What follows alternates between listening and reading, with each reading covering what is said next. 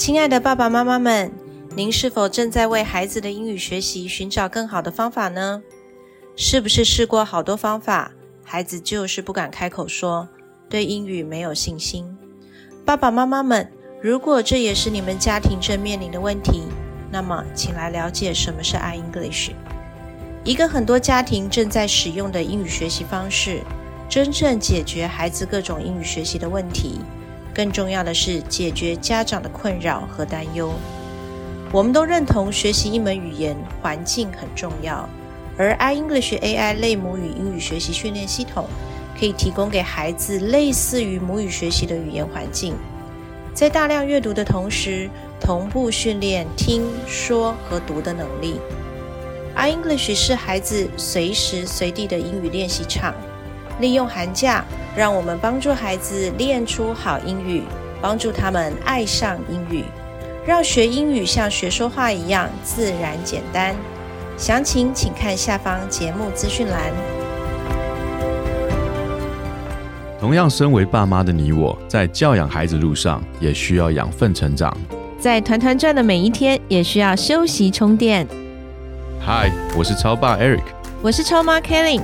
欢迎来到平凡爸妈很 super，让我们成为你的超级学伴，共同用爱与孩子一起发光。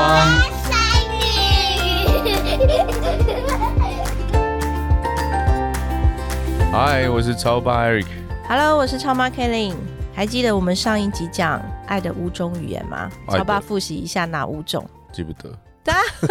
记不得你稿子打开来看呢。其实呢，上一集我们讲到爱的五种语言，我觉得这个观点，网络上也好，或是我们的亲子教育，你上的一些亲子课程也好，其实常常在讲这个爱的五种语言，我们也用在夫妻、用在职场、用在人际关系、用在亲子里面。所以，对于我要讲这个主题，我那时候就在思考说，哎，这个好像大家都知道这件事情，那我们还要讲吗？因为爱的五种语言已经是被大家肯定，而且是。不管我们是什么样的家庭观念、教养观，其实这个都是大家认可的爱的五种语言。但也因为我们开始去练习了解对方、了解自己爱的五种语言，而让我们的关系有更进一步的提升。所以我想这个观点它也不是很新，但为什么我还是要讲呢？其实我觉得这个下集很关键。上集我们只是让大家再次的去回顾啊，可能你听过，也可能你没有听过，去认识一下什么是爱的语言。那爱的语言可以帮助我们在平常人跟人之间关系的维系上面有一个更好的爱的连结嘛，就是我可以感受到你爱我，我可以感受到你对我好。所以上集我们讲到这个部分，那今天我们要讲下集是讲到爱的语言更着重在亲子上面的，包括管教、包括学习、包括怒气。那我们所讨论的这些内容，其实我们是根据《儿童爱之语》这本书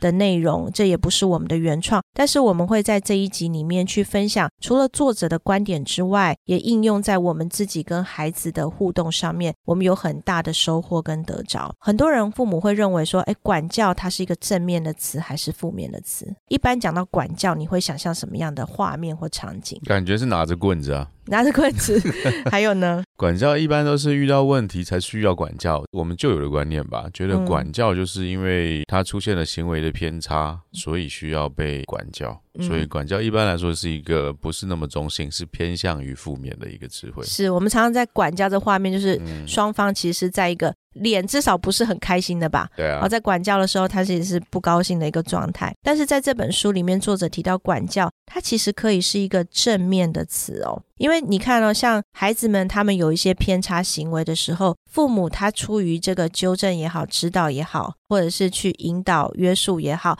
其实他的出发点是什么为出发？爱啊，对，爱为出发，所以管教它其实，在作者的眼里，它是一个正面的词，而这个管教，我们常常会觉得它是负面的，其实跟爱的五种语言有很大的关系。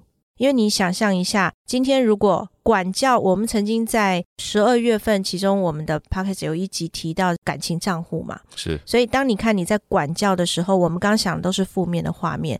管教一般来讲都不是很舒服，不是很高兴的。那这个管教的意思就是我做了偏差的行为，我的父母去纠正我、指导我，或者是引导，或是约束，或是可能有一些处罚。而这个处罚当然不见得只有棍子嘛，好，可能很多其他的方法，比如说没收我的权利啊，我本来可以周末玩 Switch，我现在不能玩了。或者我本来寒假爸爸妈妈说要带我去哪里，但现在取消了。你讲的都是事实、欸，对，都是我家发生的。所以我就说，管教它虽然是负面，但是父母其实是出于爱。嗯哼，那孩子为什么他有时候不听，或者他小一点的时候，你会发现他好像顺服了，他听了，可是他马上很快好像又在犯了，或者是说再大一点的孩子，他开始会跟你反抗，他开始给你说你很烦呢、或是一个不耐烦的表情，甚至于直接不理你。甚至直接不理你。对，那这个都属于一个正常的范围，更严重一点，可能孩子就甩门就走，离开家里了，或者是跟你父母就争吵起来，是一个很严重的争吵，都有可能。对，那这个管教的过程，我们如何让孩子感受到，哎，我管教你是因为出于爱？这跟就是我们上集讲的爱的五种语言很有关系。我举例来讲，如果今天一个孩子他的爱的语言是肯定的言语，而今天他数学成绩拿回来，他只有六十分，是五十九分好了，不及格。这时候，如果父亲的态度是你怎么笨的跟呃一样？对，就是这么简单的题目嗯你都不会，对就好啊，对啊别人都考几分，然后你考这个分，然后你是遗传谁的基因？你爸我这么聪明，呃 对不对？不类似，这个时候要骂自己，这是我生的。对 对，就是我们常常忍不住，就是用一个负面的语言去对待孩子。其实你是出发点是好的，可是你就是因为有时候父母管不住自己的口，然后或者是一个怒气，那你就发出来。对，可是孩子接收到的对他来讲是一个毁灭性的，为什么？因为孩子的爱的语言是肯定的言语。是如果今天这个孩子他的爱的语言是精心时刻，或者是是赠送礼物，是，那你这样的言语对这个孩子来讲，他的伤害可能是有限的。可能没有那么深，对，没有到我那么心里的深处。对可是如果我的爱的语言是肯定的言语，是哇，那这样子爸爸这样讲我，我自己会自己再去发酵，甚至我的内心开始有小剧场了。我就是笨，我就是猪。所以他其实对于这个话语对他来讲伤害是很大的。所以如果今天这个孩子他的爱的语言你没有去了解他。假设你有三四个孩子，两三个孩子，可是你方法都是一样的，你对每一个孩子，你就觉得哦，我要是这样管教他，在姐姐身上有效，为什么在妹妹身上没有效？那或者是这样讲有什么？有什么好哭的？就是对于姐姐来讲，她哭到不行，她就是很伤心；可是对于弟弟来讲，他就一副无所谓。对然后父母就觉得很无助。对，我同样的方式，为什么这样有效，那样没有效？因为没有搞懂他的爱的语言，对，所以你的管教的基础上面，如果你可以了解孩子爱的语言，那你就可以在管教上面事半功倍。OK，如果这个孩子他的爱的语言是肯定的言语，那就像我们孩子，因为现在刚好考完试嘛，所以我们常常在讲成绩，成绩。但大家其实说不重视，但其实成绩对孩子来讲，它有一些蛮重的影响。所以当今天孩子成绩拿回来不是很理想的时候，其实你觉得他心情好吗？看人呢、我发觉看人，他如果今天心情是好的，那一定是已经累积了一段时间很错误的成长的过程，导致嗯。他对自己的成绩已经完全他无所谓了。但一般多数的孩子，他自己的表现好，他今天踢球他没有得分，导致他们队输了。嗯，这个孩子他的心情都是不好的，本身他就在一个沮丧或挫折或失望各种状态中，可能他也讲不出来，他就是心情不好，或者是不开心或生是气。是那这时候我们家长呢，还是在他的沮丧、失望、挫折的感觉上面去增加他的挫败感。那你觉得这样的管教是有效的吗？会是造成负面的效果，对，所以就常常说，我们家庭里面鸡飞狗跳。对，当孩子他有一些偏差行为，或父母眼中的偏差行为，是可能孩子他对他来讲，他只不过是希望我可以得到父母的关注，也许或者我只是表达我的需要。那我觉得在管教的前提之下，你可以多去了解孩子他的爱的语言是什么。嗯那你在管教之前，其实你可以先肯定他，或者你可以先给他一个拥抱，你要让他感受到他是被爱的。如果这个孩子他的爱的语言是身体的接触，那孩子考一个不及格的分数回来，如果你可以先给他一个拥抱，然后再陪伴他去找出他考不好的原因跟未来可以怎么样去进步。那这个管教是非常有效的，因为你在拥抱他的时候，他整个挫败感，他整个情绪很荡到谷底的那个感受，已经被你整个温暖起来。安慰了，可是，如果我们父母不太清楚孩子的这个需求或是他的爱的语言，我们可能直接针对性的想要给他一些解决的办法，或者是直接针对他现在的问题提出他哪一些做的不好的地方，这个基本上对他来讲帮助没有很大。我们父母亲真的是有智慧啦，但也有方法，也不是说好像。